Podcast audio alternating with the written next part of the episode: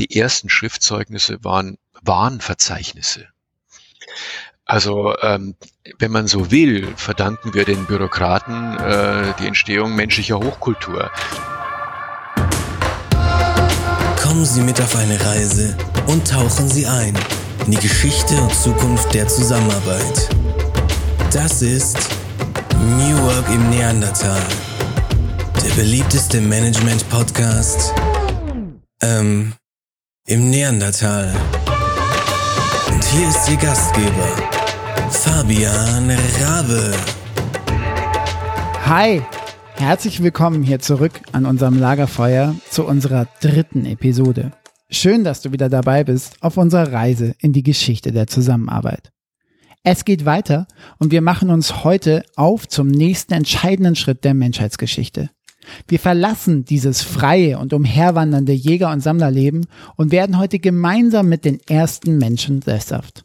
Dort entstehen dann auch die ersten festeren Strukturen und formaleren Hierarchien und wir probieren über ein paar tausend Jahre die unterschiedlichsten Formen des Zusammenlebens aus. Doch warum eigentlich? Und gab es einen Auslöser für diesen Schritt, das gewohnte Leben zu verlassen? Tja, wenn man das herausfinden möchte, da gibt es in Deutschland eigentlich nur einen Mann, an dem man, was diese Zeit betrifft, fast nicht vorbeikommt. Ich spreche deshalb heute mit Professor Dr. Hermann Parzinger, einer der renommiertesten Prähistoriker und Archäologen des Landes. Er ist Träger zahlreicher Preise und Autor unzähliger Bücher und Publikationen. Ach ja, und jetzt wollte ich schon fast sagen, fast nebenbei ist er dann auch noch Präsident der Stiftung Preußischer Kulturbesitz, die mit ihren Museen, Bibliotheken, Archiven und über 2000 Mitarbeitern eine der bedeutendsten Kultureinrichtungen weltweit ist. Aber am allerwichtigsten, vor allem auch für diesen Podcast, Hermann Parzinger, das werdet ihr gleich merken, ist ein wunderbarer Geschichte- und Geschichtenerzähler.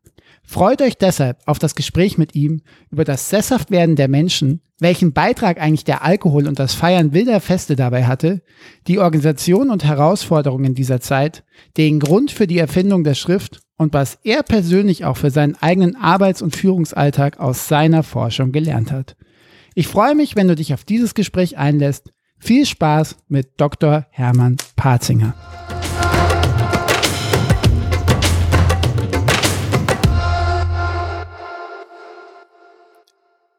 Ja, herzlich willkommen hier im Neandertal. Herzlich willkommen, Herr Dr. Parzinger. Schön, dass Sie uns und unsere Zuhörer so ein bisschen auf unserer Reise in die Geschichte der Zusammenarbeit begleiten. Also danke, dass Sie da sind. Gerne. Und wir starten, bevor wir so ein bisschen in die Geschichte reingehen und den nächsten Schritt machen, habe ich mal eine ganz persönliche Frage an Sie. Und zwar, wenn man sich mit Ihnen beschäftigt und Ihrer Biografie, dann sieht man unglaublich viele Ausgrabungen, Publikationen, Bücher, Titel, Auszeichnungen, Aufgaben. Sehr beeindruckend auf der einen Seite, auf der anderen Seite auch irgendwie schaut es nach unglaublich viel Arbeit aus. Ähm, darf ich fragen, warum die ganze Mühe eigentlich? Was motiviert Sie da? Also ähm, ja, das stimmt schon, was Sie, was Sie sagen, dass man, ja, das ist wirklich vom frühmorgens bis spät abends äh, dreht sich alles eigentlich um, um, um die Wissenschaft, um die Archäologie, aber auch um die Tätigkeit, die ich jetzt auch ausübe hier bei den Stiftung Preußischer Kulturbesitz, bei den Berliner Museen und so weiter. Aber ich hatte das große Glück vielleicht in meinem Leben, man weiß ja immer nicht, wenn man sich für ein Studium entscheidet, für eine Richtung, ähm, ob das etwas ist zum Broterwerb sozusagen oder ob man darin wirklich mit, mit ganzer Person, mit dem ganzen Herzen aufgeht. Und ähm, das wusste ich nicht, als ich mich für die Archäologie entschieden habe, aber es war so. Es war wirklich das Fach, äh, was für mich wie gemacht war. Und da ist so viel Begeisterung eigentlich dahinter, immer wieder neuen Dingen auf die Spur zu kommen und so. Also das empfinde ich als großes Glück. Und insofern ist das für mich gar keine Arbeit von morgens bis spät nachts, sondern es ist einfach, ich gehe immer nur mein, meinem Vergnügen nach. Auch wenn es zugegebenerweise da auch Phasen gibt, wo es etwas anstrengender wird. Aber ja, nee, ich empfinde das schon als, als großes Geschenk eigentlich, diesen, diesen Beruf ausüben zu dürfen. Und können Sie Ihre Begeisterung oder diese Begeisterung für die Archäologie und die Geschichte irgendwie in Worte fassen? Also was ziehen Sie daraus? Was gibt Ihnen diese Arbeit? Nun zunächst ist das Faszinierende an der Archäologie oder an der frühen Menschheitsgeschichte letztlich, dass es noch so viele Bereiche gibt, die fundamental sind und über die wir praktisch nicht viel wissen. Und äh, viele Entdeckungen, die müssen nicht spektakulär sein, ähm, die können zum Teil erstmal ganz unscheinbar sein. Wenige Details können unser Bild komplett verändern. Und das finde ich schon mal faszinierend einfach an der Archäologie oder an der frühen Menschheitsgeschichte insgesamt. Ähm, das ist in späteren Perioden nicht so ausgeprägt. Da wissen wir einfach schon zu viel. Da gibt es natürlich auch immer noch interessante Einzelaspekte, aber, aber dass das so ein Bild komplett verändert werden kann, das ist äh, vor allem in der frühen Menschheitsgeschichte möglich. Und die hohe Interdisziplinarität. Der Archäologe, das ist ja nicht so, dass er Objekte ausgräbt, mit den Objekten irgendwas rekonstruiert, sondern sie brauchen äh, Botaniker, sie brauchen Zoologen, die die Tierknochenreste, Pflanzenreste untersuchen. Sie müssen Geomorphologen dabei haben, sie, geomagnetische Voruntersuchungen, Prospektionen werden gemacht. Ohne das beginnt man gar nicht mit einer Ausgrabung. Die Genetiker sind heute ganz, ganz wichtig, die aus alter DNA Verwandtschaftsbeziehungen, äh, äh Migrationen rekonstruieren. Also so viel Information aus und der, der Archäologe ist von seiner Expertise abgesehen eigentlich der, der Manager, der all diese Informationen zusammenbringt und dann ein Geschichtsbild mit den Kolleginnen und Kollegen natürlich formt. Und das ist schon faszinierend. Und weil ich sagen, was man mitnimmt, ganz ehrlich, wenn man sich mal anschaut, äh, die ersten äh, Ackerbauern, die von Anatolien nach Europa eingewandert sind, äh, das kann man heute genetisch ganz gut nachweisen. Wir kennen auch die Phänotypen. Wir wissen, dass die dunkelhäutig waren. Ja, also wir wissen auch aus späteren Perioden, ich meine, Palmyra zum Beispiel, das war eine Stadt, da haben unterschiedliche, wenn man so mal so sagen darf, Rassen in Anführungszeichen, Religionen, Kulturen zusammengelebt. Das hat niemand gestört. Also für mich war wirklich ganz faszinierend zu begreifen, früher hat Religion, unterschiedliche Sprache, unterschiedliches Aussehen, Hautfarbe null Rolle gespielt. Mhm. Also es ist schon, schon erstaunlich. Das heißt nicht, dass die früher mega tolerant waren, da gab es andere Probleme, aber das, was unsere Gesellschaft heute so, so, so mit Zuwanderung und so weiter solche Probleme verursacht, das hat man, wie man ausgesehen hat, ja, das war den Leuten früher ziemlich egal. Man musste zu einer Gruppe gehören. Man muss, dann war alles okay. Also ist es so, wenn Sie so aktuelle Diskussionen beobachten in der Gesellschaft oder wenn es um Migration geht, ist, lockt es dem Frühhistoriker und dem Archäologen, ist das dann so ein, manchmal ein leichtes Schmunzeln oder wie, wie beobachten Sie dann solche Debatten oder was kann man dann da auch beitragen dann? Natürlich schon äh, ein leichtes Schmunzeln, aber das nützt ja nun nichts. Ähm, Debatten werden ja trotzdem geführt, die Probleme gibt es ja trotzdem in unserer Gesellschaft dadurch, aber sich einfach mal klar zu machen, man man bekommt eine andere Perspektive auf bestimmte Probleme und Phänomene, wenn man sie in einer historischen Langzeitperspektive mal betrachtet, über, über Tausende zurückgeht. Und ich meine, äh, Deutschland, äh, mitten in Europa gelegen, ist ein Land, was äh, durch Migrationen unentwegt geprägt war. Ne? Und äh, insofern und vieles andere, auch Klimawandel, natürlich ist ein Riesenproblem. Aber das gab es in der Vergangenheit immer wieder. Damit will man das jetzt nicht kleinreden, um Gottes Willen. Ne? Aber es ist einfach interessant, Phänomene, ähm, die zu unterschiedlichen Perioden auftreten, wirklich so ein bisschen vergleichend zu betrachten.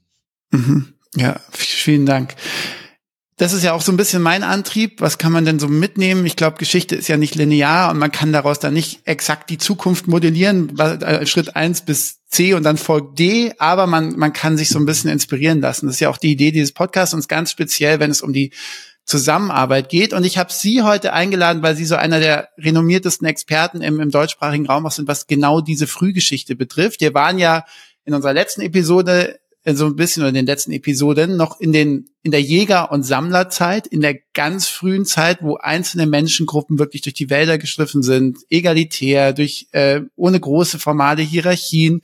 Und und Frau Aufermann macht es auch nochmal so bildlich, dass es irgendwie 99 Prozent der Menschheitsgeschichte haben wir ja so gelebt. Und dann passierte plötzlich etwas vor sagen Sie vielleicht auch gleich nochmal, vor circa 10.000 Jahren wahrscheinlich so ungefähr. Eine Zeit, wo man eben auch nicht so viel dachte, weiß bisher, wo man auch dachte, es läuft dann so relativ linear. Eben, wir, plötzlich hat sich bei den Menschen was geändert. Was hat sich denn dann geändert? Was ist plötzlich passiert? Und warum vielleicht? Naja, der große Wandel und eine der größten Veränderungen der Menschheitsgeschichte ist natürlich nach den Hunderttausenden von Jahren, wenn nicht Millionen, wenn man also bis Homo erectus und Australopithecus zurückgeht, wo der Mensch Wildbeuter war, also Jäger und Sammler, wobei Jäger ist erst später geworden, ähm, ähm, hat man eben Ackerbau betrieben. Das heißt, die Domestikation von Pflanzen und Tieren, das Produzieren von, von, von, von Nahrungsmitteln, nicht das Einsammeln, sondern das Produzieren von Nahrungsmitteln. Und das setzt natürlich Sesshaftigkeit voraus. Ähm, man muss allerdings dazu sagen, klar, wir nehmen das immer so als einen, einen Sprung in der Menschheitsgeschichte, was es natürlich ist. Und die Folgen waren revolutionär. Man spricht ja von der neolithischen Revolution immer. Zuerst im Nahen Osten und dann hat sich das ausgebreitet über Anatolien bis nach Europa und in andere Gebiete. Aber der, der Prozess selber war nicht revolutionär, sondern das war wirklich letztlich das Ergebnis einer ja, Jahrhunderttausende lange Beschäftigung mit der Umwelt. Man hat mhm. ja nicht von einem Tag auf den anderen gesagt, hoppla, ey, wir sammeln jetzt hier mal die, die, die Wildschweine ein und versuchen die mal jetzt zu domestizieren.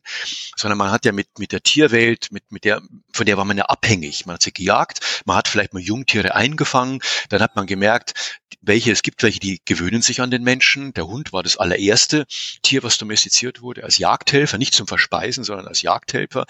Und, und, und dann, und dann, und dann geht es weiter, ne? dass man merkt, an, bei anderen Tieren funktioniert es überhaupt nicht. Da geht es nicht. Die gehen ein. Ja? Und äh, man kann, ist auch der fundamentale Unterschied, kann man ein Tier zähmen oder und es halten, aber man muss trotzdem, wenn man das Gatter aufmacht, rennen die trotzdem weg, so zahm sie auch sein mögen. Und andere, die man domestiziert, die sich dann auch verändern. Ne? Das ist bei den, bei, wenn man Wildschwein mit dem heutigen Hausschwein vergleicht äh, oder mit den mit Wildrindern und, und Hausrindern, da merkt man das eigentlich, was da passiert ist. Und dasselbe mit Pflanzen. Man hat im Nahen Osten, wo, wo eben die, diese Wildgräser mit, mit, mit, mit, mit Körnern eben äh, verbreitet waren, hat man schon in der ausgehenden Altsteinzeit, vor der Sesshaftwerdung hat man die die gesammelt und hat die offenbar gemahlen und so breit rausgemacht. Äh, dass man findet nämlich solche, solche Mahlsteine an, an Lagerstellen. Und irgendwann hat man sich wahrscheinlich gedacht, hm, ich muss doch hier nicht durch die Gegend rennen und das einsammeln. Vielleicht hat man erstmal die ausgegraben und neben seinem Lagerplatz eingegraben. Und irgendwann hat man vielleicht gesagt, okay, ich versuche jetzt mal, äh, wenn die Körner im Boden fallen, äh, irgendwie. Ne? Und so, so, so gibt, macht man sich das Leben einfacher. Und man muss sich das so vorstellen, dass sowohl bei der Viehzucht als auch beim Ackerbau das wirklich ein langer Prozess des Probierens war. Und wenn, wenn man dann wirklich im größeren Stil das betreibt, dann muss man vor Ort bleiben. Man mhm. kann zwar das Vieh auch mal wegführen und da geht dann die Arbeitsteilung los. Einige gehen mit den Vieh auf die Weide und die anderen bleiben und betreuen die Äcker und so. Man muss auch die Äcker pflegen, damit nicht sofort wieder Unkräuter sozusagen das Ganze überwuchern. Äh, aber das setzt Sesshaftigkeit voraus und das muss organisiert werden. Also ist es das Ergebnis also das hat mich das letzte Mal auch schon so fasziniert, diese, diese, einfach dieser Forscherdrang der Menschheit, sozusagen Dinge auszuprobieren, besser zu werden, zu verbessern. Also ist es die pure Neugier und die Suche nach einem leichteren Leben, die die Menschen dahin geführt hat? Oder gab es auch andere äußere Rahmenbedingungen, die es vielleicht notwendig gemacht haben? Ich glaube, es ist schwer zu sagen, das mit einem Argument festzumachen, denn es ist so, ähm, das Leben als Wildbeuter ist zwar risikoreicher, aber ist im Endeffekt also Acker, also landwirtschaftlich, also als Ackerbauer zu arbeiten, ist schwerere Arbeit. Ja. Mhm. Das Feld bestellen, zu hacken, das Unkraut zu rupfen und so weiter. Das ist schon ziemlich mühselig. Und wenn Sie in ariden Gebieten leben, also in Trockengebieten im Nahen Osten, müssen Sie das irgendwie künstlich bewässern, sonst vertrocknet es ja komplett und, und, und produziert gar nichts. Also das ist sehr mühselig, diese, die, das Leben des, des Bauern. Und äh, während man so durch, wenn man durch die Wälder streift und ab und zu mal einen Hirschen schießt, sage ich jetzt mal, äh, ist das irgendwie, stellt man sich jetzt so romantisch vor, so war es natürlich auch nicht. Es konnte natürlich passieren, wenn man kein Jagdglück hatte, äh, dann, dass, dass so eine Gemeinschaft äh, das Überleben bedroht war. Ähm, das, da war man etwas sicherer, auf der sichereren Seite als Ackerbauer.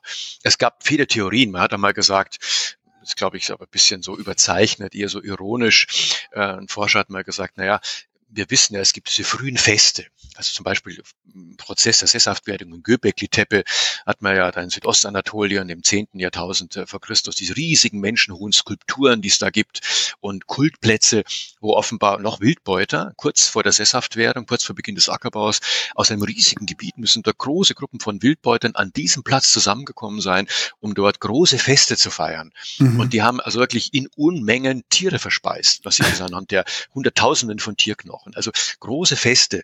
Und man hat dann gesagt, vielleicht ist der Mensch deshalb Ackerbauer geworden, weil er natürlich auch berauschende Getränke brauchte, dass gar nicht mal jetzt Brot und Brei das Wichtigste war, sondern Bier ja, zur Bierproduktion. Es gibt's auch schon sehr früh, klar. Man hat gemerkt, wenn das äh, der Gerstensaft, wenn das vergärt und so, ne, dann, dann werden da andere Dinge. Man war ja mit den Pflanzen, ihren Möglichkeiten, was man alles daraus machen kann, in höchstem Maße vertraut. Ähm, aber das ist alles ähm, so, das sind alles Einzelaspekte, die vielleicht eine Rolle spielen, aber es ist schwierig, den einen Grund auszumachen. Es war jedenfalls sicher nicht so, dass die Menschheit so stark angewachsen ist, dass man gesagt hat, verdammt normal, als Wildbeuter können wir unsere Gemeinschaft nicht mehr ernähren, wir müssen jetzt Ackerbau betreiben. Das war sicher nicht der Fall. Das war eher umgekehrt. umgekehrt. Als man sesshaft wurde, ist dann sofort natürlich die Bevölkerung angewachsen, weil sesshafte äh, Menschen haben automatisch mehr Kinder als umherschweifende. Also das Wildbeuter sind, die sind eh relativ konstante, von der Größe der Gruppen her konstante äh, Gemeinschaften, während Ackerbauern, die, die, die, die wachsen dann an.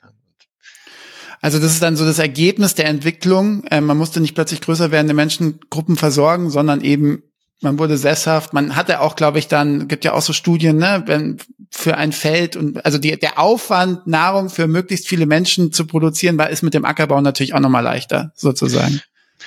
Ja, und es, es ist auch so, dass man in Gebieten, ähm, als man schon Ackerbau hatte, zum Beispiel im Niltal, und im Fayum, die Fayum, das ist so eine Senke äh, neben dem Niltal, ähm, östlich davon, westlich davon gelegen. Dort lebten im Grunde die Wildbeuter wie im Paradies. Also da gab's alles. Da war man gar nicht gezwungen, irgendwie jetzt Ackerbauer oder Viehzüchter zu werden, weil im Grunde alles da war. Und so gibt's in der, in, in der Weltgeschichte in vielen Regionen äh, der Erde immer wieder Beispiele, wo man erst sehr spät zur Landwirtschaft übergegangen ist, war keine Notwendigkeit da war. Und weil man sich dann diese, diese Mühsal gar nicht nicht, gar nicht, gar nicht aufbürden wollte, wenn einem sozusagen die gebratenen Hühner ohnehin in den Mund geflogen sind. Es gibt zum Beispiel auch in Kanada, Alaska, wo man ganz, ganz spät eigentlich erst durch die Kolonisierung zum Ackerbau überging. Aber ich meine, die, die Leute mussten also nur das Netz in, in den Fluss hängen und schon hatten sie äh, Lachse in, in rauen Mengen. Ja. Also das, das waren wirklich so Paradi sozusagen paradiesische Zustände und da gab es gar, gar keine Notwendigkeit, das zu verändern. Und erst wenn dann eben ein, es einen Grund gab, es wurden Ressourcen knapp, man hat nichts gefunden, gibt ja auch ne, immer wieder Bilder und Studien, dass ja. eigentlich der Ackerbau dann dort auch stark begonnen hat, wo plötzlich keine Ressourcen mehr da war. Dann mussten sich die Menschen als Reaktion was anderes überlegen. Hatte dann natürlich Vorteile. Was gibt's denn noch so für, bevor wir noch ein bisschen mehr in das Leben und die Organisation reingehen, was gibt's denn noch so für Nachteile der Sesshaftwerdung? Also Vorteile haben wir schon ein paar auch genannt und ein paar Nachteile schon gehört, aber genau, es gibt ja wahrscheinlich, es ist eben auch nicht alles Gold, was glänzt und trotzdem hat sich diese Form ja irgendwie durchgesetzt. Ja, es gibt eine ganze Reihe an Nachteilen. Man wird natürlich abhängig von, von Missernten, äh, Ungezieferplagen, die die Ernte zerstören oder Krankheiten, die die, die Herde, äh, wenn man eine Rinderherde oder sowas hat, die die Haustiere stark dezimieren. Das kann sehr schnell auch eine Gemeinschaft äh, das Überleben enorm bedrohen. Zumal Gemeinschaften, die lange landwirtschaftlich tätig sind, ähm, gar nicht mehr in der Lage sind, wie ihre Generation vorher, dann zu sagen, okay, wir haben eine Missernte, dann gehen wir jetzt mal schnell wieder in den Wald und jagen irgendwie was, weil man natürlich diese, diese Eigenschaften, auch diese Beobachtung, dieses Wissen, du musst ja, wenn du ein guter Jäger bist oder sein willst, ein erfolgreicher, musst du ja viel wissen über die Tierwelt, auch wo halten die sich auf und so weiter. Ne? Dieses Erfahrungswissen geht dann ein Stück weit verloren. Also man kann nicht so einfach umswitchen. Man kann, natürlich hat man immer auch gejagt nebenbei, aber eben nur nebenbei.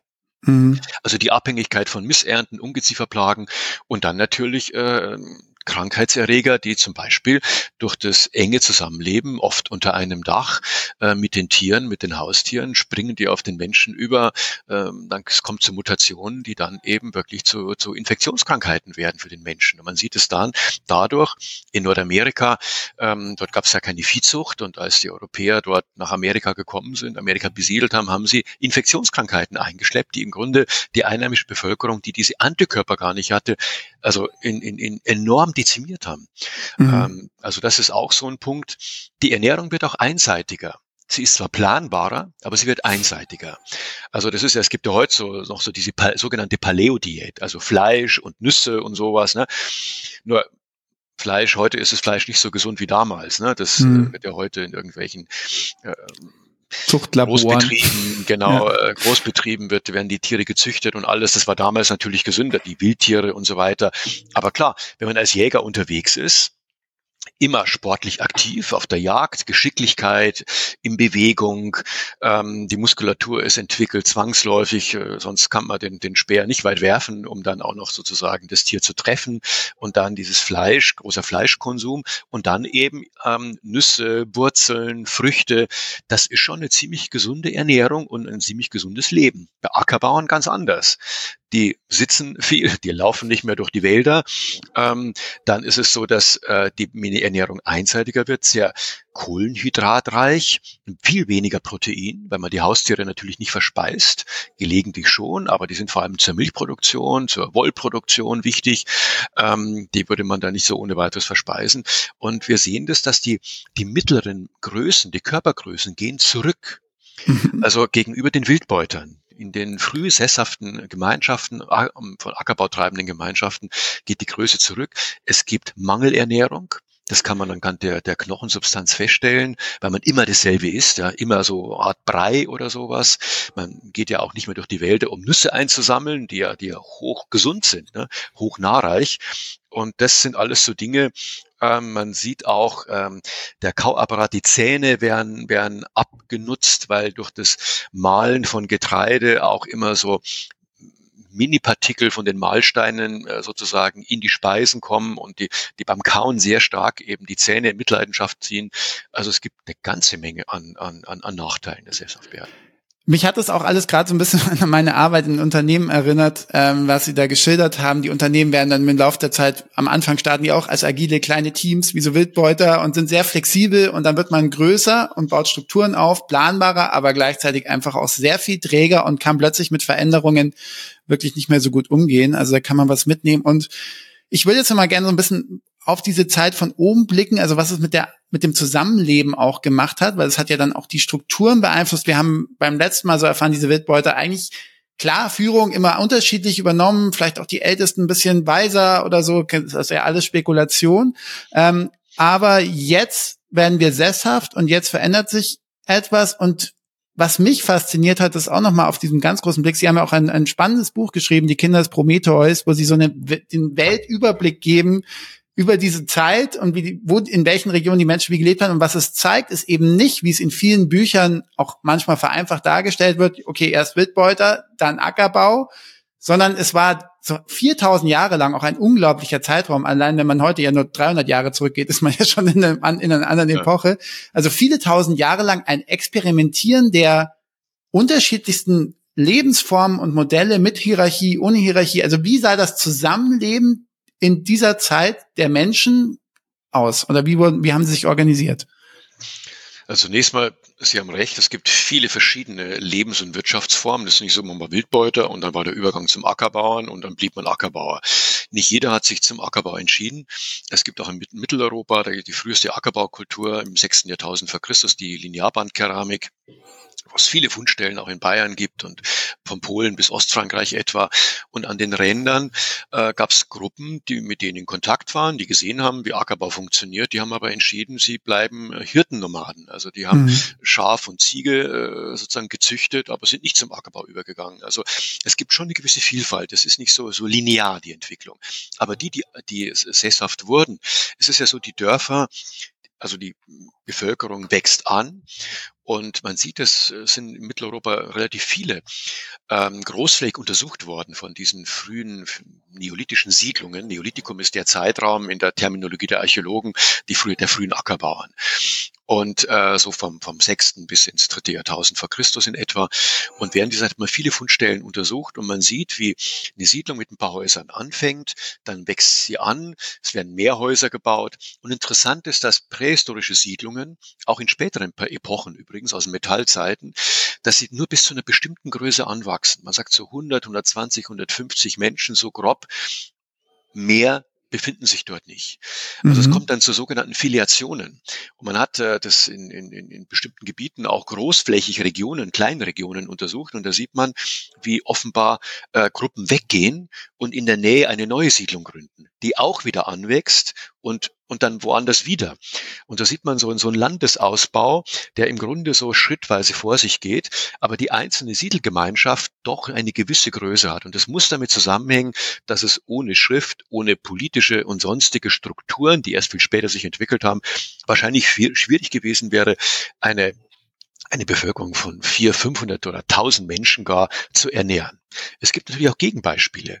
Es gibt aus dem fünften, vierten Jahrtausend vor Christus äh, etwa in, in, in Moldawien und, und in Ostrumänien die sogenannte Kokoten- und Tripolje-Kultur.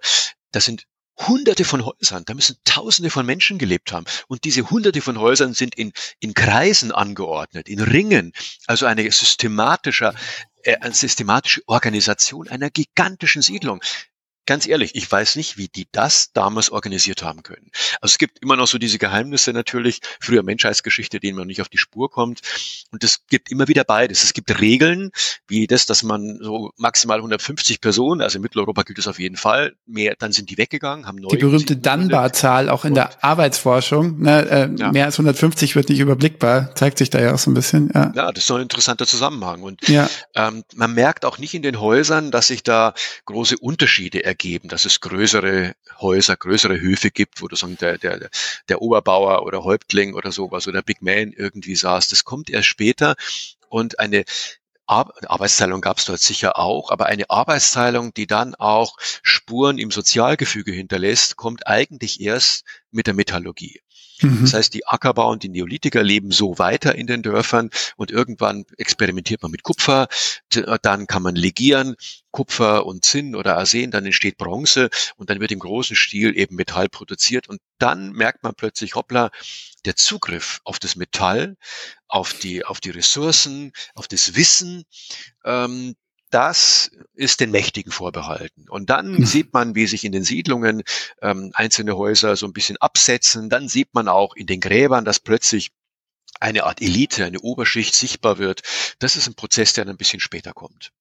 Was ich eben aber so spannend finde, auch an diesen Megastädten, die Sie erwähnt haben, über die man ja auch gar nicht so viel weiß, da in Osteuropa, auch in der Ukraine, teilweise eben, wie Sie gesagt haben, auch mehrere tausend bis zu 20.000 Menschen manchmal, die in einer großen Kreisform ohne sichtbare Hierarchie ähm, gelebt haben. Das wird ja manchmal widerlegen, indem man sagt, später, ja, das geht, mehrere tausend Menschen zu organisieren, geht ja nur mit einer gewissen Hierarchie und Macht, aber das war da eben nicht sichtbar.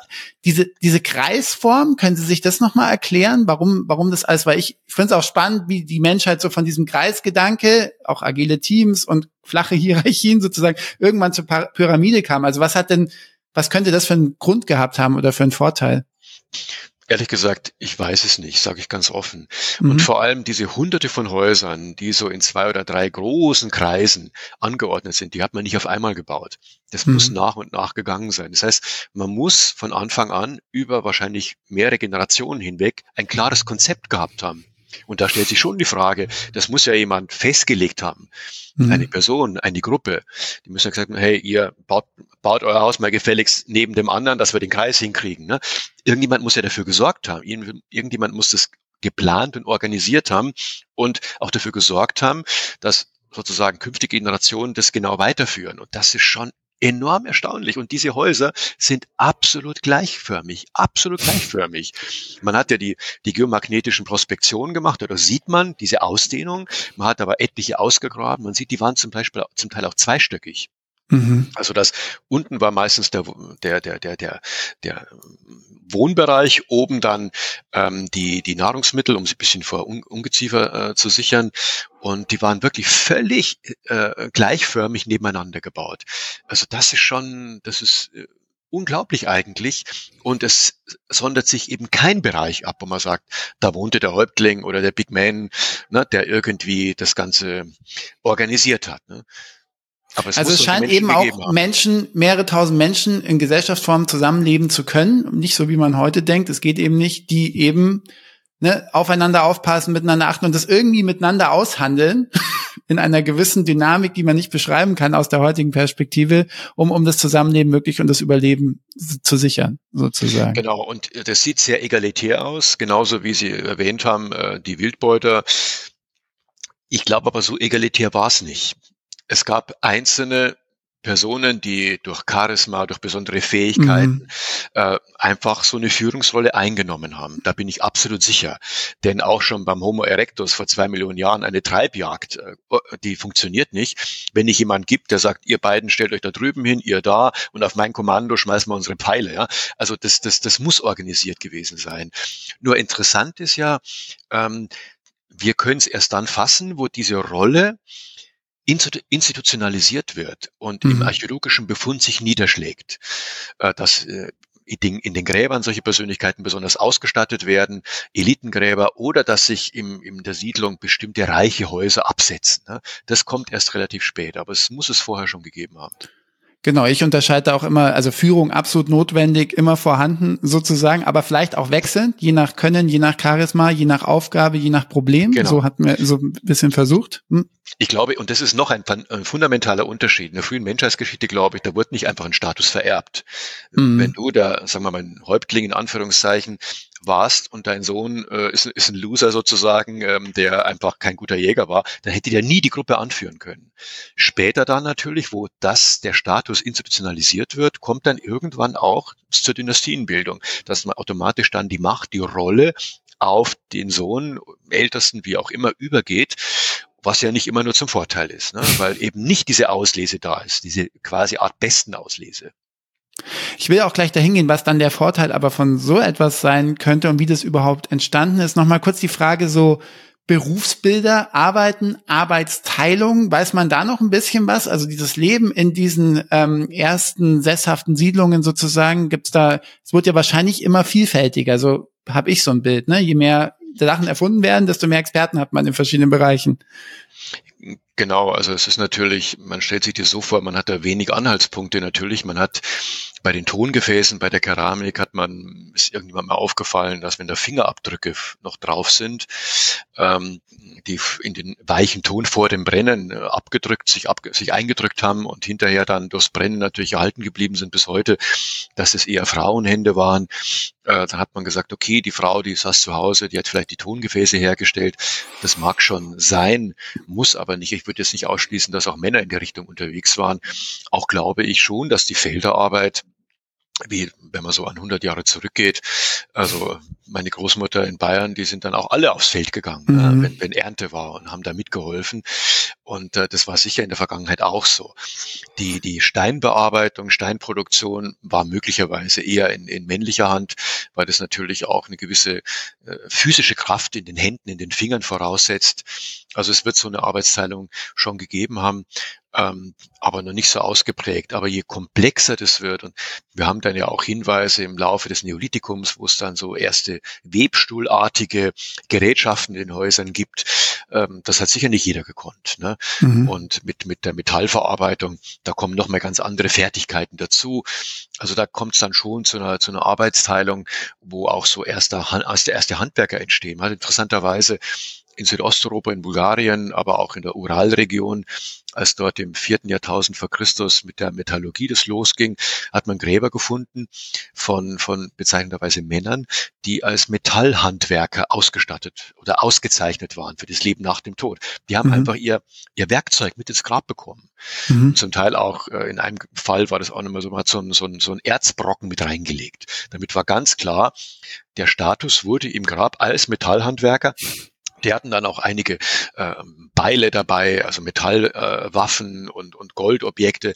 Also offenbar ein hoher Status, den, den dieser Berufsstand damals hatte. Ne? Also das im weiteren Verlauf äh, zeichnet sich dann schon eine Differenzierung ab. Und dann geht diese Differenzierung eben weiter. Und jetzt mal die neugierige Frage eben, wie kam es jetzt dazu, dass plötzlich so etwas, Sie haben es schon ein bisschen erwähnt mit dem, mit dem Metall und der Bronze sozusagen, aber was für Vorteile oder was, wie erklären Sie sich das, dass wir jetzt diese Experimentierphase, dieses mehr Egalitäre, dieses Gleiche verlassen haben? Was für Vorteile könnte es denn gebracht haben, jetzt plötzlich mehr zu steuern, mächtiger einzusetzen, die Wissen sammeln, koordinieren äh, und, und irgendwie auch formal sichtbarer werden? Also ich denke, die Gesellschaften werden ja komplexer, wenn sie länger sozusagen an einer Stelle ähm, zusammenleben, mhm. die Siedlung wächst an, es gibt diese Filiationen, also Gruppen gehen weg, siedeln woanders, entsteht eine, in einer, in einer Siedlungskammer entsteht eine, eine Struktur aus, stellt man immer wieder fest, unterschiedlich oder in gewisser Weise hierarchisierten Siedlungen. Ja, es gibt Zentralorte, größere Siedlungen, die vielleicht für die anderen auch gewisse Funktionen übernommen haben und kleinere, die vielleicht die größeren sozusagen mit, mit Lebensmitteln versorgt haben. Im Nahen Osten kann man sowas auch feststellen. Also das Ganze wird komplexer, ähm, die Besiedlung in einer Landschaft, aber auch die Struktur innerhalb einer Siedlung. Und in dem Moment, wo natürlich Metall mit hinzukommt, ähm, ist natürlich Handel ganz, ganz wichtig weil nicht jeder kann einfach irgendwie hinters Haus gehen und ein Stück Kupfer aus dem Boden ziehen. Das muss man irgendwo herkriegen. Mhm. Ähm, dann Kupfer, das hat man eine Zeit lang verarbeitet. Kupfer ist relativ weich. Die Objekte, die aus Kupfer hergestellt sind, aus Kupfer gegossen sind. Und dann ist der Mensch irgendwann, und das sind wirklich die kaum fassbaren äh, Innovationen, wie kommt der Mensch drauf, Kupfer mit Zinn oder Arsen zu linkieren, das zu mischen? Ich meine, ich habe selber mit ähm, Kollegen aus dem Deutschen Bergbaumuseum und der Berguniversität Freiberg haben wir äh, ein Forschungsprojekt gehabt, da geht es um die Zinnverarbeitung. Denn Bronze braucht Zinn. Mhm. Und in Europa gibt es keinen Zinn, im Nahen Osten gibt es keinen Zinn, aber es gibt Tausende von Tonnen an Bronzegeräten. Wo kommt verdammt nochmal Wo das kommt das Material her? Das kommt aus Zentralasien. Wir wissen natürlich, dort gibt es aufgrund der Lagerstättenkarten in Afghanistan, da kann man natürlich nicht forschen, aber auch in Usbekistan, Tadschikistan, Kasachstan und wir haben dort eben geforscht und haben wirklich bronzezeitliche Zinnbergwerke festgestellt. Und in einem Fall war das so, dass das Zinn ich meine, Kupfer das äh, sieht man sofort, das ist grün, das ist so Malachit, ne? das von der Farbe schon setzt sich das ab und das hat man wahrscheinlich gebrochen, weil man den Farbstein, äh, den Farbton schick fand. Und es gibt auch erste bei den Neolithikern Perlen aus aus Malachit. Man hat das als wie Stein bearbeitet und gar nicht hm. wie wie Metall. Aber später dann dieses, dieses Zinn äh, in Usbekistan gibt es Lagerstätten, es unterscheidet sich kaum vom umgebenden Stein. Also wie, wie hat man das, wie hat man das Erkannt. entdeckt, wie hat man das gefunden? Dann hat man es gebrochen, dann hat man es verarbeitet, man wusste ganz genau, zehn Prozent Zinn zu 90 Prozent Kupfer hast du die beste Bronze. Das sind so die, also man merkt einfach, dass der Mensch wirklich einfach, ähm, wir haben ja immer nur das, End, das Endprodukt eines langen Prozesses. Wenn die Bronze mhm. vorliegt, wenn die Legierung funktioniert, das ist das Ende. Aber da ist ein langer Prozess, nicht nur im Experimentieren, wie mit der Domestikation von Menschen und Tieren, dass man rumprobiert, zähmen, einfangen, zähmen und domestizieren, so natürlich auch mit, mit Gestein, mit, mit allen. Der Mensch hat alles ausprobiert. Der hat mit allem irgendwie versucht zu arbeiten und ist dann auf bestimmte ähm, Eigenschaften gestoßen und die sich dann nutzen ließen. Also und das bedeutet, da gibt's eine Innovation, die plötzlich knappere Ressourcen äh, äh voraussetzt. Also es gibt nicht das ganze Material für alle, dann hohes Wissen und irgendein Könner, der das auch erstellt. Das führt dann zu einem Begehrlichkeiten, zu einem höheren Status und, und wahrscheinlich auch eine hohe Form der Steuerung. Also ist das so die, der Grund, warum dann vielleicht auch in so einer Gruppe sowas wie eine Hierarchie entsteht, weil der eine das hat und der andere nicht. Also wie ist es auch grundsätzlich mit dem Besitz gewesen? Das war, hatten wir ja auch bei den Jägern und Sammlern gab es eigentlich nicht so wirklich Besitz, war alles irgendwie eins, hatten wir auch in unserer letzten Episode mit dem Wildnispädagogen Dirk Schröder, der auch in Wildvölkern gelebt hat, gesagt, das ist alles ein Stamm und da gibt es keinen Besitz. Aber das ändert sich ja wahrscheinlich dann auch, oder? Genau, und das ist auch ganz interessant. Zu Beginn der Sesshaftwerdung in Südostanatolien gibt es äh, frühneolithische Siedlungen oder präkeramische Siedlungen. Da gibt es Speichergebäude. Also mhm. es gibt äh, Häuser, die offenbar die Wohngebäude waren, und da gibt es Speichergebäude, äh, die für alle da waren. Also das, was man produziert hat, hat man gemeinschaftlich verwahrt. Und irgendjemand muss natürlich die Verteilung organisiert haben. Später ändert sich das dann. Dann gibt, hat jeder neben seinem Haus seinen eigenen kleinen Speicher. Ne, das ist eine spätere Entwicklung. Und, äh, und dann gibt es irgendwann wirklich diese, die soziale Differenzierung und wirklich fassbar wird sie mit Beginn der Metallzeiten. Also da mhm. muss wirklich dies, das, der, der Besitz von, von und der Zugriff auf Metall, auf das Wissen, auf die Rohstoffe, das muss dann wirklich ähm, bestimmten Leuten vorbehalten gewesen sein, die das kontrolliert haben, die das äh, auch nicht mehr aus der Hand gegeben haben. Ne? Die das Wissen hatten und die vielleicht dann, so erkläre ich mir immer in meinem Bild ja dann, oder Sie können es ja auch gerne widerlegen, so vielleicht damit auch Menschen, Gruppen um sich geschart haben, gekauft haben, du kriegst das, wenn du bei mir bist und plötzlich entsteht sowas wie eine Machtpyramide oder Hierarchie. Genau, genau, so ähnlich muss man sich das schon vorstellen. Und das Zweite, was ich auch noch spannend fand, ist eben auch, wenn man so sich dann beschäftigt, wie es dann so in die ersten Hochkulturen auch geht, dass natürlich auch dann die Arbeitsprozesse komplexer werden. Das heißt, es kann man gar nicht mehr so auf Zuruf und mit Führung sozusagen steuern. Also wenn ich zum Beispiel jetzt an die, Sie hatten es auch im Vorgespräch mal erwähnt, an die Bewässerung denke, ähm, da, da wird, da braucht es dann auch einen, der das irgendwie koordiniert und steuert. Also so dieses Reagieren auf Problem, wir müssen das Problem lösen, wir brauchen mehr Wasser, wir sind ja so viele Menschen, ähm, ist das auch ein Grund für diese Hierarchien eventuell? Ja, man sagt gerade im Nahen Osten, also in, in Trockengebieten, Euphrat und Tigris und so weiter, Mesopotamien, aber auch anderswo in, in diesen Fluss, Flusslandschaften, ist es wichtig, die Felder zu bewässern. Und es ist so, mit dem Wasser, was sie aus den Flüssen ableiten, sehr viel Erdreich mittransportiert, Schlamm und ähnliches. Also erstmal muss, das, muss man das ja planen. Ja? Wie mhm. läuft es? Und man muss auch ein gewisses Wissen haben. Das ist ja fast schon ähm, Ackerbau, Ackerbauingenieur, ne? muss man da ein bisschen sein, dass das Wasser, dass das so eine Neigung hat, dass es auch wirklich fließt. Weil wenn sie einen Graben ziehen und das ähm, Gefälle ist in die falsche Richtung, dann, dann bringt ihnen das nicht viel. Und dann ist es so, dass diese Bewässerungskanäle sehr schnell verstopfen äh, und verschlammt sind. Das heißt, es muss unentwegt freigeräumt werden. Und mhm. auch das muss man organisieren. Ne? Und das mhm. war sicher nicht der, der also den Samen in den Boden gesetzt hat, hat dann auch den, äh, die, die, die, die Bewässerungskanäle gereinigt. Ich glaube, dass es unterschiedliche Gruppen waren, die Aufgaben übernommen haben. Und je komplizierter und je größer und je weiträumiger, es hat ja dann bei, wenn Sie Babylon, Uruk und diese, diese Orte, da muss man sich ja gigantische äh, äh, Bewässerungsanlagen vorstellen. Und das muss dann schon wirklich, das muss von Ingenieuren gebaut sein und es muss dann organisiert betreut werden. Da hat es sicher so Trupps gegeben, die, die, die einfach da immer entlanggezogen sind und die, und die freigeräumt haben. Das kann man sich und, anders gar nicht vorstellen. Und je besser die Bewässerung und je besser die Lebensbedingungen und die Versorgung wurde, desto mehr Menschen hat es wahrscheinlich angezogen und desto größer wurden diese Städte, oder? Genau. Und da ist natürlich dann so, dass da nimmt natürlich dann die, die Arbeitsteilung ähm, mit der mit den komplizierter werdenden Handwerkszweigen, wenn ich es mal so nennen darf, nimmt natürlich zwangsläufig zu. Ich meine, einen Webstuhl kann nicht jeder bedienen. Ja? Ähm, da, dann kommt in dem Moment, wo die Menschen zusammenleben, in großen Gruppen, kommt dann irgendwann die, die Töpferscheibe zum Beispiel, die schnell mhm. rotierende, dass man also nicht mehr so, so Würste rollt aus dem Lehm und dann aufbaut die Gefäße, das konnte noch jeder sozusagen, sondern auf einer schnell drehenden Töpferscheibe, das da ordentlich aussehende Gefäße zu produzieren, das, da muss man schon, muss man gelernt haben. Ne? Mhm. Sonst fliegt einem der Ton um die Ohren. Und auch das sind dann, und auch weil die dann so mit der Töpferscheibe werden die Gefäße so uniform. Die Vielfalt, die es vorher gab, geht ein Stück weit verloren. Es wird Massenproduktion. Ne? Also es waren wenige Leute. Und man sieht es ja auch. Man hat ja viele äh, diese großen Siedlungen im Nahen Osten auch ausgegraben. Da sieht man Handwerkerviertel.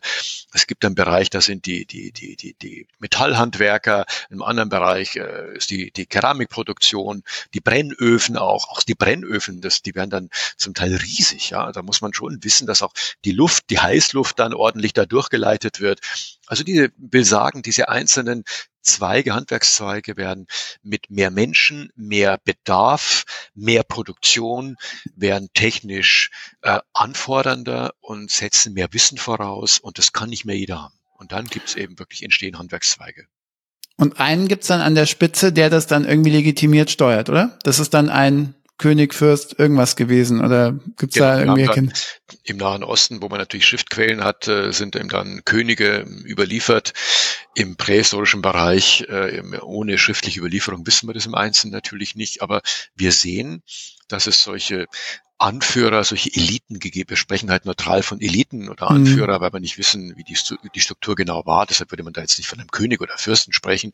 Aber wir wissen eben, dass es dort durch die, aufgrund der Gräber, dass sich dort sehr reich ausgestattete Gräber mit monumentalen Grabbauten vom Rest der Gesellschaft absetzen. Und das müssen die gewesen sein, die natürlich was zu sagen hatten. Mhm. Und die die Leute um sich geschaut haben. Ist das, und je größer diese Kulturen wurden, das, das hat dann auch nach und nach diese anderen Formen des Zusammenlebens eventuell verdrängt, oder? Weil die mächtiger wurden, weil sie größer wurden, weil irgendwie, also ist das die Erklärung dann dafür, warum sich dieses Modell bis heute eigentlich so ein bisschen mit verschiedenen Ausprägungen versuchen, die Menschheit immer wieder verrannt, aber so grundsätzlich diese Struktur dann irgendwie durchgesetzt werden, weil es einfach die effektivste Art war, so viele Menschen zu organisieren. Ja, und weil natürlich ähm, dann sagen wir mal, die Gemeinschaften zusammenleben einfach auch schon so groß waren, überall, wo man hinschaute, dass, dass es so solcher Führungseliten bedurfte, ne, die, die irgendwie das, das geregelt haben. Und man muss natürlich auch sagen, wer einmal Teil einer solchen Führungsschicht ist, der möchte natürlich die, diesen Status auch nicht ab, aufgeben, ja. abgeben, ne? sondern sorgt dafür, dass vielleicht die eigenen Kinder sozusagen weiterhin in dieser Rolle bleiben. Und ähm, dann, dann kommt man wenig zu anderen Strukturen wieder zurück. Wobei ich trotzdem glaube, es hat natürlich, es hat ein höheres Maß an Institutionalisierung. Dieser Status, ich bin fest überzeugt, dass schon bald in Wildbeutern, es gab immer diese Anführer. Mhm. Aber in dem Moment, wo es institutionalisiert wird, ähm, wird dann der Status vererbt, dann gibt Besitz es ist da. Früher ja. waren die Wechsel, bin ich mir sicher, äh, schneller und, und, und da konnte man nicht die Macht in einer Familie halten. Das wäre schlecht möglich gewesen. Ich möchte ähm, so langsam mit der Reise zum Ende kommen, wir, bevor wir dann die nächsten Schritte weitergehen. Ich fand es nur spannend, auch nochmal von Ihnen zu hören. Dann gab es nämlich noch eine entscheidende Innovation äh, die, bei dieser ganzen Steuerung und Planung, nämlich die Erfindung der Schrift. Ähm, was hat das denn mit der Menschheit gemacht und warum ist aus Ihrer Sicht so etwas überhaupt erfunden wurde? Welches Problem hat denn die Schrift eigentlich gelöst? Ja, die Schrift ist ja nun wirklich das Merkmal, ein zentrales Merkmal von Hochkulturen. Mhm. Nicht riesige Siedlungen und Städte. Es gibt Beispiele im Industal, in Zentralasien, gigantische Siedlungen, richtig urbane Kulturen, aber keine Schrift. Insofern zögert man dann sowas als Hochkultur zu bezeichnen, weil Schrift einfach dazugehört. Wobei es wahrscheinlich hochkomplex war, das Zusammenleben dort auch, ne? Also genau. nicht, nicht wertend wahrscheinlich gemeint, aber ja. Nee, nee, klar. Und äh, Schrift ist entstanden im späten vierten Jahrtausend ähm, in Ägypten, im Niltal und in Mesopotamien. Man weiß es nicht genau. Manche sagen kleines bisschen früher bei den Sumerern, Mesopotamien, aber es gibt auch in Ägypten, in Abydos äh, schon ganz, ganz frühe Belege. Ich meine, das ist auch nicht, nicht, nicht so entscheidend, wo, wo es irgendwie ein Jahrhundert früher war, aber im späten vierten Jahrtausend eigentlich in beiden äh, einer östlichen Zivilisation. Und es war so, dass insbesondere Mesopotamien, wenn man die protoelamische Schrift sich anschauen oder das, das, das sumerische, die ersten Schriftzeugnisse waren Warnverzeichnisse. Also ähm, wenn man so will, verdanken wir den Bürokraten äh, die Entstehung menschlicher Hochkultur. Ne? Also es waren, es waren Verwaltungshilfsmittel. Man konnte riesige äh, Warenverzeichnisse, äh, Warenbestände wurden aufgezeichnet und so weiter, um, um irgendetwas festzuhalten. Also es war nicht so, dass man gleich da Gedichte geschrieben hat oder, oder historische Religiöse Schriften. Genau, das kam erst später. Religiös ist dann auch relativ bald schon aber Geschichtsschreibung ist erst ganz, ganz spät. Das beginnt erst bei den Griechen. Aber es waren wirklich, es waren Warenverzeichnisse, Listen. Ganz banale Listen. Und deshalb kann man so ein bisschen sagen, die Bürokraten haben uns die Hochkultur beschert. Also die Vorgänger der Excel-Tabelle. also wirklich was, was den Alltag und das Leben strukturiert, organisiert hat, das Wissen weiterzugeben, ja. diese Menschen zu organisieren, also wirklich Verwaltung regeln und Prozesse. Das ja. war der Grund für die Schrift. Er hat mich komplett überrascht. Genau, und es gibt viel früher als der, den Schriftbeginn, gibt es auch so, das ist natürlich keine Schrift, so Markierung von Eigentum. Es gibt so Stempel, mhm. so, so Siegel, Stempelsiegel, mit denen hat man offenbar ähm, Gefäße, wo irgendwelche Nahrungsmittel aufbewahrt waren oder so, die hat man, die hat man verschlossen und mit, mit einem Siegelabdruck gestempelt, so nach dem Motto, das ist meins. Da, da beginnt es, also Markierung von Eigentum, das ist schon früher, aber das war natürlich noch keine Schrift. Und die Schrift eben dann im späten vierten Jahrtausend wirklich als ja, die Excel, die Excel-Tabelle. wirklich faszinierend. Bevor wir zum Ende kommen, noch eine letzte persönliche Frage wieder an Sie. Sie sind ja eben nicht nur Wissenschaftler, sondern eben auch Präsident der Stiftung Preußischer Kulturbesitz mit knapp circa 2000 Mitarbeitern, so was, was ich so recherchiert habe das ist ja eben auch Führungsalltag und bedeutet auch Führungsalltag. Bei uns hören auch viele Führungskräfte zu und Menschen, die in Organisationen arbeiten. Welche dieser Erkenntnisse aus ihrer wissenschaftlichen Arbeit helfen Ihnen denn vielleicht auch bei der Gestaltung und der Organisation, jetzt Ihre, Ihrer Organisation? Also da kann ich vielleicht den Kreis schließen zu etwas, was wir zu Beginn des Gesprächs besprochen haben. Große Einrichtungen äh, wie große Siedlungen äh, werden natürlich dann, wenn Dinge zentral organisiert werden, auch ein Stück weit schwerfällig, vor allem mhm. im, im, öffentlichen Dienst. Und wir befinden uns in der SPK, in der Stiftung Preußischer Kulturbesitz, gerade in einem Reformprozess, wo wir wieder mehr, mehr Agilität herstellen wollen, wo wir wieder mehr Verantwortung zurückgeben. Und vielleicht ist es also in die einzelnen Einrichtungen, die Teil meiner Stiftung sind, in die einzelnen mhm. Häuser, in die einzelnen Museen, macht mehr selber. Äh, mhm. einfach auch versuchen, auch wenn Vergaberecht und all diese Dinge immer komplizierter werden im, im öffentlichen Dienst, aber doch zu schauen, wo kann man wieder die einzelnen Akteure agiler machen, dass sie selbstständiger, dass sie nicht alles sich irgendwo in einer zentralen Verwaltung genehmigen lassen müssen und so. Das ist, glaube ich, wichtig, weil eben diese, diese, diese Schwerfälligkeit natürlich auch, auch viele Probleme verursacht und als wir vorhin so gesprochen haben, habe ich mir während des Gesprächs schon gedacht, ey, eigentlich äh, haben wir diese Probleme heute ja wieder und es ist äh, in ähnlicher Form, in anderer, anders ausgestaltet natürlich. Und dieses, das ist vielleicht so ein Hin und Her, was, was einfach den Menschen oder menschliche Organisationen einfach begleitet. Und ich glaube, der, der Wechsel ist wichtig, dass man sich dessen immer wieder bewusst wird.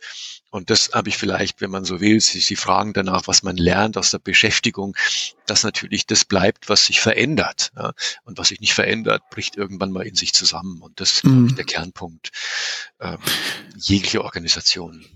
Ich glaube auch, also in meiner Arbeit auch ganz wichtig, ich nenne es immer den Seiltanz hinzubekommen. Also es gibt eben nicht nur agil und also man braucht genauso die Strukturen, die Effizienz bei allen Sachen, die man halt gut organisieren kann, weil sonst wird es auch mühsam und teuer. Aber gleichzeitig braucht man an den Stellen, wo es notwendig ist, auch die gewisse strukturelle Freiheit, damit die Menschen auch Verantwortung übernehmen können. Genau.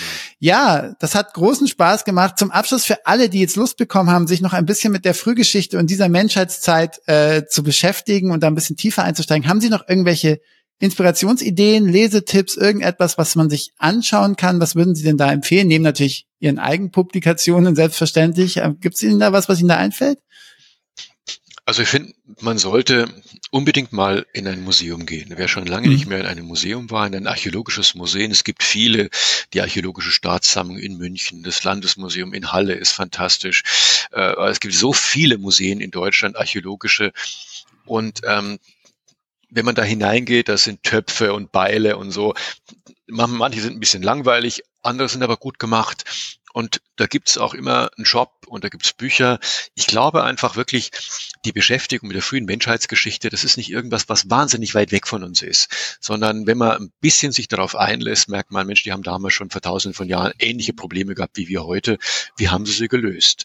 Und das ist, glaube ich, äh, ganz, ganz wichtig. Und dann wird man automatisch, wer da neugierig wird, der, der wird dann auch Bücher sich kaufen und sich äh, lesen dann entsprechend weiterbilden. Ein wunderbarer Tipp, lieber Herr Patzinger. Da schlägt mein ehemaliges Museumskuratorherz natürlich noch, noch viel höher.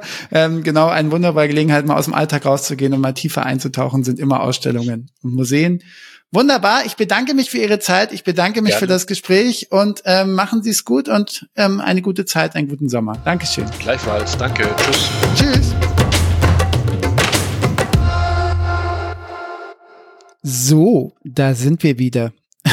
Ich hatte während des Gesprächs gar nicht gemerkt, wie schnell die Zeit eigentlich vergangen ist und ich hoffe natürlich, euch ging es auch so.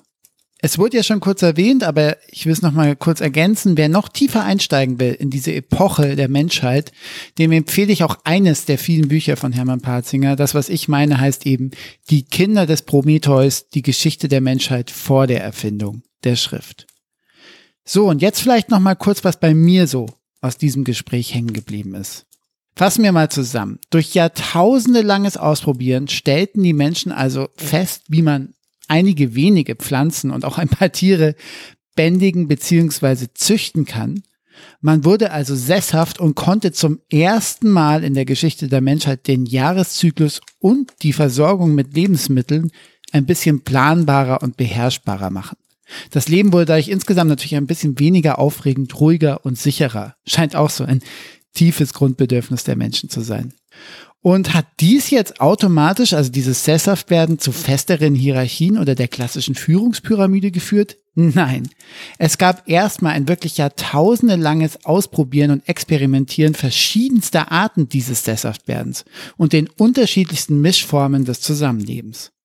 Mich haben vor allem nochmal diese riesigen Grundsiedlungen in Osteuropa für tausende Menschen überrascht, die dort ohne sichtbare formale Steuerung und Führung anscheinend friedlich miteinander zusammengelebt haben. Das lässt die Wissenschaft ja bis heute rätseln und zeigt so ein bisschen, es geht also auch anders. Man kann Menschen in größeren Massen auch ohne starre Strukturen, natürlich gab es Führung, aber ohne starre Strukturen organisieren. Das nur mal so noch als kleines Gedankenspiel am Rande. Die Entwicklung verlief natürlich anders und das hatte auch seine Gründe. Denn jetzt bin ich sesshaft, plane und erfinde weiter immer ständig neue, spezifischere Dinge, wie zum Beispiel die Töpferscheibe, die plötzlich nicht mehr jeder bedienen kann. Oder auch hab Wissen, wie man Bronze oder Metall herstellt. Und dann spezialisieren sich einige wenige darauf. Und dadurch wird das Leben natürlich insgesamt in seiner Siedlung auch komplizierter. Hinzu kam der Handel mit seltenen Rohstoffen. Und durch diese ganze Spezialisierung und Arbeitsteilung entstehen plötzlich auch Knotenpunkte, an denen ganz vieles zusammenläuft, an denen das Wissen auch gesammelt wird und alles auch wieder neu miteinander verteilt wird. Und dann braucht es eben dort nicht nur Talente, die diese schönen Dinge herstellen oder klug handeln können oder zum Beispiel auch das Land bestmöglich bearbeiten. Es braucht jetzt eben auch Könner, die das Ganze koordinieren und steuern. Damit waren die ersten Chefs und Vorgesetzten geboren. Aber wenn man jetzt nochmal von oben drauf schaut, es waren diese Veränderungen und die Innovationen und Probleme und Herausforderungen von außen, wie zum Beispiel die Frage, wie plane ich jetzt eigentlich genau die Lebensmittelproduktion und die Bewässerung der Felder für die immer wachsende Bevölkerung? Wie verteile und lagere ich die Waren für so viele Menschen und behalte den Überblick und sorge weiterhin für sozialen Frieden und Gerechtigkeit? Es waren diese Fragen, die zu neuen Organisationsmodellen und auch im nächsten Schritt zu Innovationen wie der Erfindung der Schrift geführt haben. Es sind also Herausforderungen von außen, die die Menschen dazu gebracht haben, sich neu zu organisieren. Und das ist für mich auch heute ein sehr, sehr spannender Aspekt bei meiner Arbeit. Denn Organisationsmodelle sind und waren meist die Lösung auf ein allgemeines oder spezifisches Problem und sind per se keine Naturgesetze. Denn auch tausende Menschen lassen sich anscheinend in verschiedenster Art und Weise organisieren, wie auch die Geschichte zeigt. Und ich finde das auch für heute einen klugen Leitgedanken für die Arbeit in meinen Unternehmen, je nach Problem, je nach Herausforderung auch noch einmal über die Organisationsform nachzudenken. Wir werden uns in einer der nächsten Episoden den Alltag und dieses Leben in den ersten Hochkulturen noch ein bisschen konkreter und genauer anschauen. Aber zusammenfassend möchte ich noch einmal betonen, es war dieses kluge Nachdenken über Kooperation und Zusammenarbeit, das uns Menschen als einziges Lebewesen auf diesem Planeten vom Leben in einzelnen Herden, Verbünden oder Stämmen in eine globale Gemeinschaft verwandelt hat. Und daher, und das ist auch einer der Hauptantriebe für meinen Podcast hier, ist es auch wichtig, weiterhin klug und neu über Kooperation und Zusammenarbeit nachzudenken. Und falls du das gerade machst, in dein Unternehmen und deinen Kolleginnen und Kollegen vielleicht auch die Angst vor der Veränderung etwas nehmen möchtest, da es diese, wie die Geschichte zeigt, ja immer schon gegeben hat, dann kann ich auch gerne für einen Impuls bei euch vorbeikommen und euch die Geschichte der Zusammenarbeit erzählen. Mehr Infos dazu findest du unter www.new-work-neandertal.de oder kontaktiert mich auch gerne auf LinkedIn. Ansonsten freue ich mich über Bewertungen, Likes, Kommentare und dein Feedback. Danke, dass du dabei warst. Danke, dass du zugehört hast. Bis zum nächsten Mal. Dein Fabian Rade.